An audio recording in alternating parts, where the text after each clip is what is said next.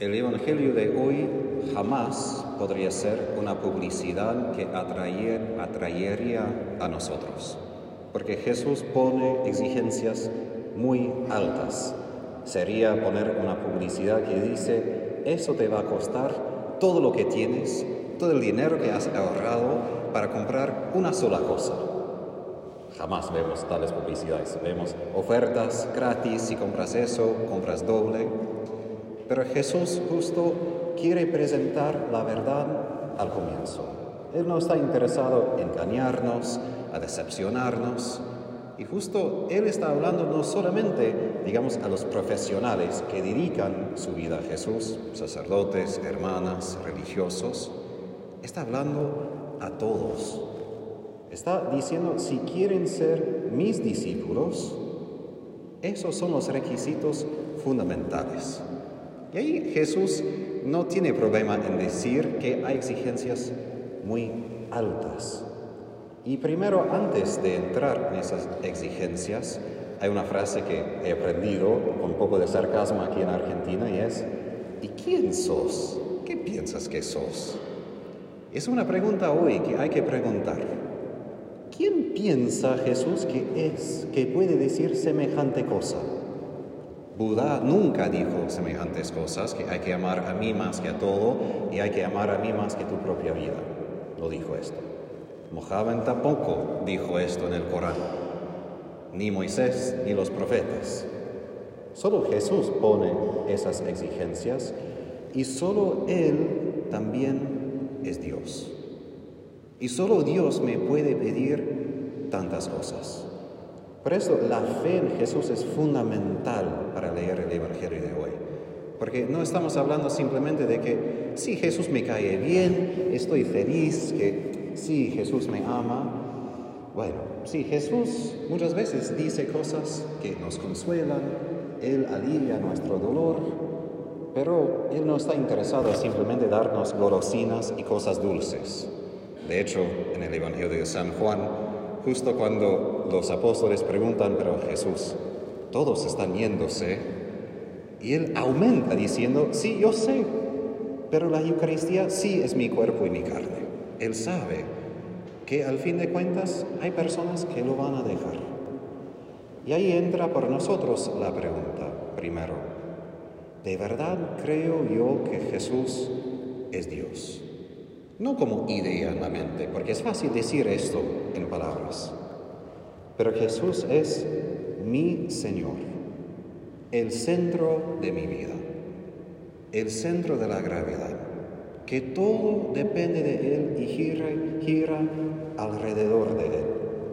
A lo que voy con esto es que Jesús está diciendo, no es suficiente que yo sea parte de tu vida, no es suficiente que me des 20, 80% de tu vida. No es suficiente.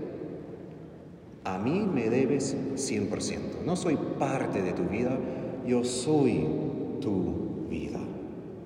Y así Él puede decir que hay que amar a mí más que padre, madre, mujer, hijos, hermanos, hermanas, es decir, las personas más cercanas que evocan el amor más fuerte que conocemos como seres humanos. Y ahí entra el desafío, porque somos de carne y hueso.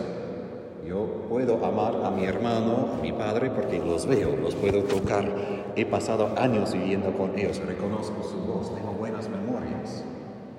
Pero si yo no tengo tiempo con Jesús, si yo no paso horas en oración a lo largo de mi vida, será casi imposible amarlo más. Porque aquí Jesús no dice que debes amar menos a ellos.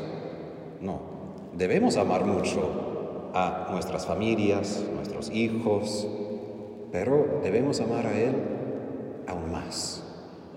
Y eso exige tiempo con Él, leer su palabra, tiempo en la oración frente a Él en el Santísimo, porque el amor humano solo se forma a través de ese tiempo compartido. No es algo meramente intelectual. Porque lo que Jesús dice próximo es clave. Si no aman a mí más que a su propia vida, no puede ser mi discípulo. No hay nada más fuerte en el ser humano que el instinto para sobrevivir. No hay nada más fuerte que esa idea de que tengo que conservar mi vida, la vida de los demás. Pero aquí Jesús está diciendo que aún esto debe ceder frente de mí. Por esto tenemos que entender bien lo que Él dice después. El que no carga con su cruz y me sigue no puede ser mi discípulo. Ahora, hoy en día cuando pensamos en esta frase, muchas veces pensamos en la cruz como, sí, los sufrimientos de la vida, las dificultades, sí debemos ser amables, aun si estamos con problemas. No. Jesús está hablando a personas del primer siglo que veían a sus compañeros judíos desnudos y crucificados. Y vieron a otros judíos cargando su cruz. Ellos entendían, Jesús está hablando de la tortura peor imaginable en su tiempo. Entonces, por nosotros leemos esto como, ah, bueno, ok, sí. No, los que escuchaban a Jesús imagino que estaban asustados. ¿Quieres que yo cargue una cruz? Bueno, entonces, ¿quién sos? Y eres un poco loco porque no creo que quiero llevar una cruz. Pero Jesús pide aún esto. Y lo que Jesús apunta hoy es, si queremos ser sus discípulos, necesitamos planificar cómo vamos a ser sus discípulos, no simplemente hoy, sino a lo largo de nuestra vida.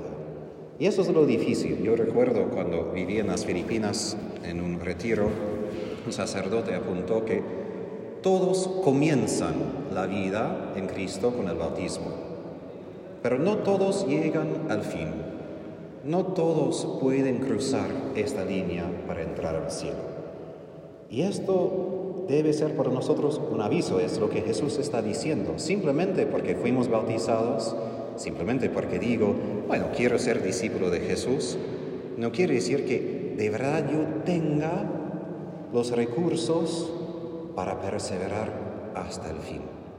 Por eso Santo Tomás de Aquino en su teología dice que debemos rezar por el don de la perseverancia, porque siempre es un don, no es algo que yo puedo producir, ni es por mi esfuerzo que yo simplemente voy a asegurar que cada día sigo más. Es una gracia perseverar hasta el fin y eso es lo que Jesús apunta. Si vamos a construir una torre, debemos asegurar que vamos a terminarla o si vamos a la batalla, debemos asegurar que tenemos suficiente para ganarla. Y esto es el asunto más importante de nuestra vida.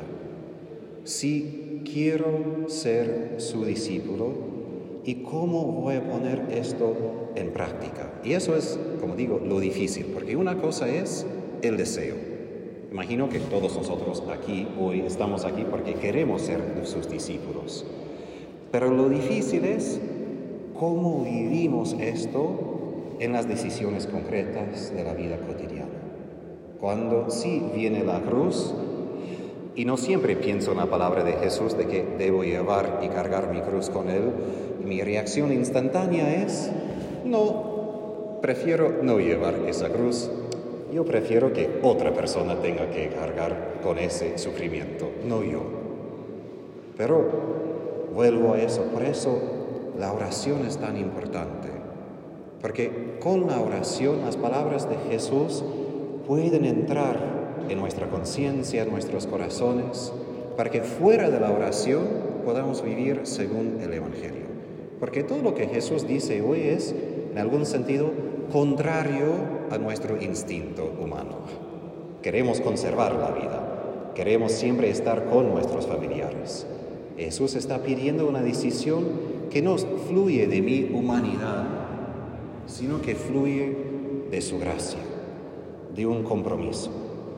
Ahora, yo recuerdo en un momento muy difícil para mí, yo estaba visitando a mi hermano en Estados Unidos al norte y yo estaba a punto de pasar una prueba muy difícil y sabía, porque me avisaron mis superiores que iba a tener que hacer algunas cosas difíciles y estaba yo frente del crucifijo y tenía un momento bien honesto con Jesús.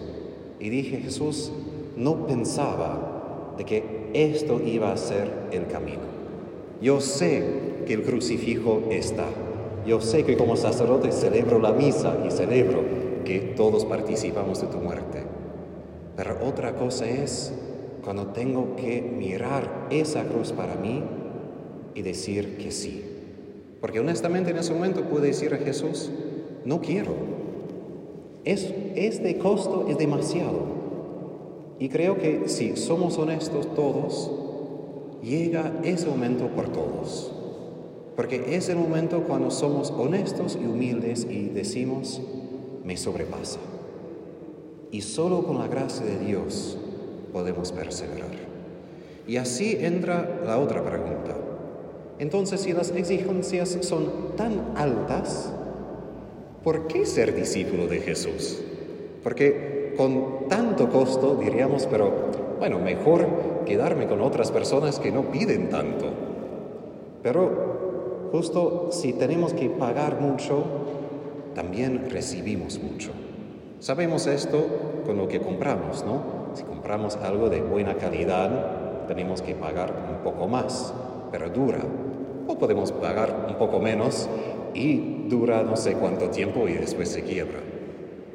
Muchos cristianos quieren pagar menos y estar más cómodos. Y entiendo, yo también me gusta estar cómodo. Pero no debemos engañarnos.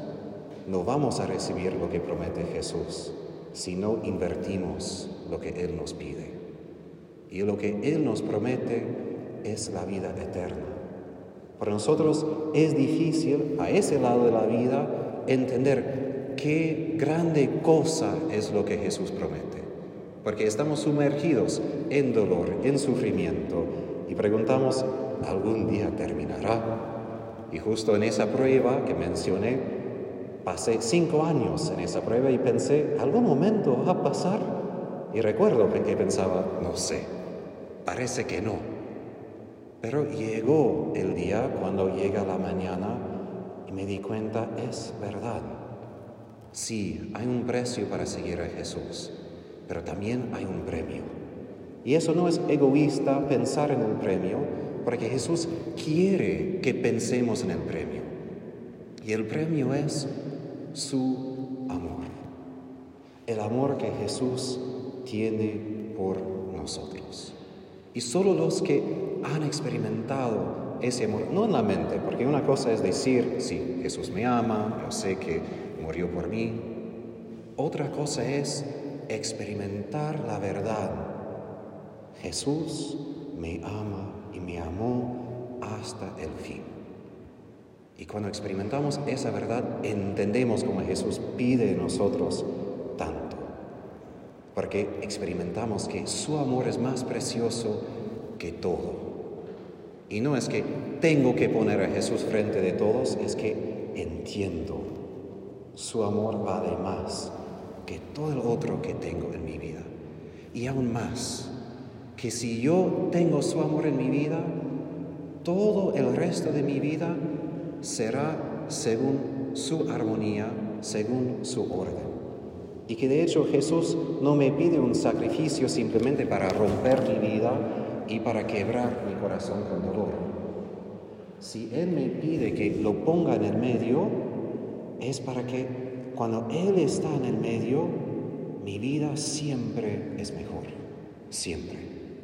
Quizás en un momento va a costar, como para mí. Fue muy difícil un momento decir, vale la pena tener a Jesús en el centro. Pero no hay nada que pueda reemplazar su amor y su paz. Y la imagen que he usado ya muchas veces, la imagen de las ventanas, los vitrales, de las rosales, las catedrales de Europa, tienen a Jesús en el centro y después María, los apóstoles, los, los profetas, los ángeles. Y eso es una imagen. Cuando de verdad ponemos a Jesús en el centro, todo es lindo. Todo vuelve a lo que Él quería desde el comienzo. Y es paz, alegría y amor. Entonces Jesús no nos pide una cosa loca porque Él dice, aquí estoy, deben ponerme en el centro porque soy lo más importante. Es por nuestro bien. Porque cuando amo a Él más que a todo, amo más a mi familia. Cuando amo a Él, primero, amo más a mi propia vida porque estoy preservando mi vida para la vida eterna. Cuando amo a Él, amo más a lo que poseo porque estoy preservando todo para llevar eso conmigo al cielo con buenas obras. Entonces, hoy los dejo con esas preguntas. ¿Quién es Jesús? No de la mente. ¿Quién es Jesús en sus corazones, en la realidad de su fe? Y segundo, ¿cómo y por qué vamos a ser sus discípulos? No simplemente que sí, quiero seguirle, pero si estoy yo preparado a pagar lo que Él me pide, para recibir lo que Él me da, y es su amor, su paz en la Eucaristía.